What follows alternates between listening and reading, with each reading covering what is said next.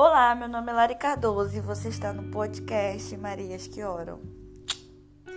Então, gente, o nosso devocional de hoje, né, está aqui relacionado aos Salmos 126.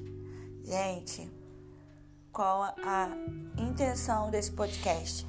Tem muita gente que não entende a Bíblia, abre para ler, mas não entende. Isso quando abre para ler, porque fica totalmente entediado. E eu tô aqui para abrir a tua visão em relação a isso. Porque a Bíblia, ela é revelação, ela é vida, ela é pão, ela é alegria, ela é consolo, ela é testificação, ela é resposta. E não há maior revelação do que ela na terra.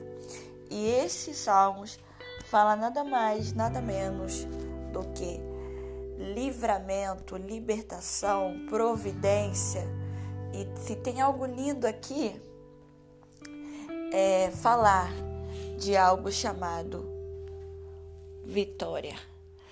Vamos lá. A minha versão, biblicamente falando, é fiel, tá? Salmo 126. Deus é louvado porque fez retirar o seu cativeiro do seu povo como temática.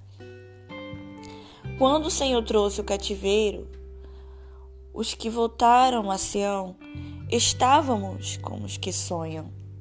Ou seja, só havia sonhos ali.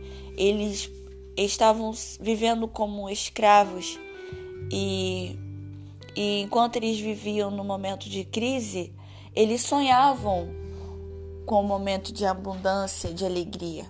Então a nossa boca se encheu de riso e a nossa língua de cântico.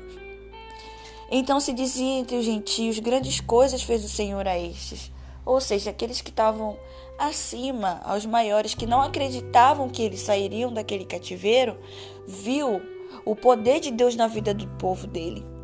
Grandes coisas fez o Senhor por nós, pelas quais estamos alegres. Trazei-nos outra vez ao Senhor do cativeiro, como as correntes das águas no sul. Os que semeiam em lágrimas colherão com alegria. Ou seja, aquele que é, planta chorando, gemendo, mas está ali firme diante da promessa, com certeza a colheita será farta de alegria. Aquele que leva a preciosa semente, andando e chorando, voltará sem dúvida. Olha como a Bíblia é clara, sem dúvida, com alegria trazendo consigo os seus molhos, ou seja, trazendo consigo as suas vitórias, as suas provisões, ou seja, estão debaixo de promessas ainda maiores, porque o que Deus promete, ele cumpre. Essa história está baseada assim, né, com um histórico libertador.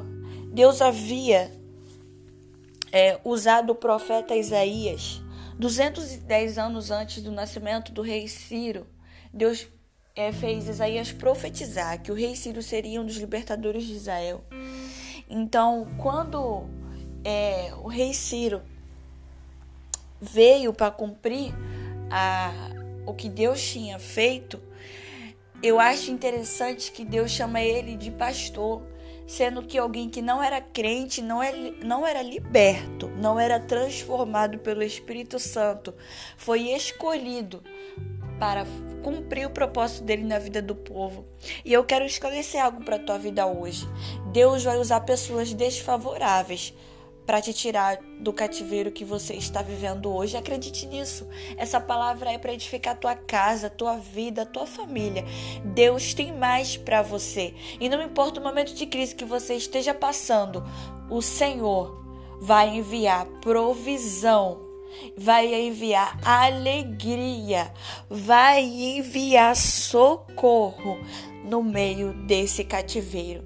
Fica na paz.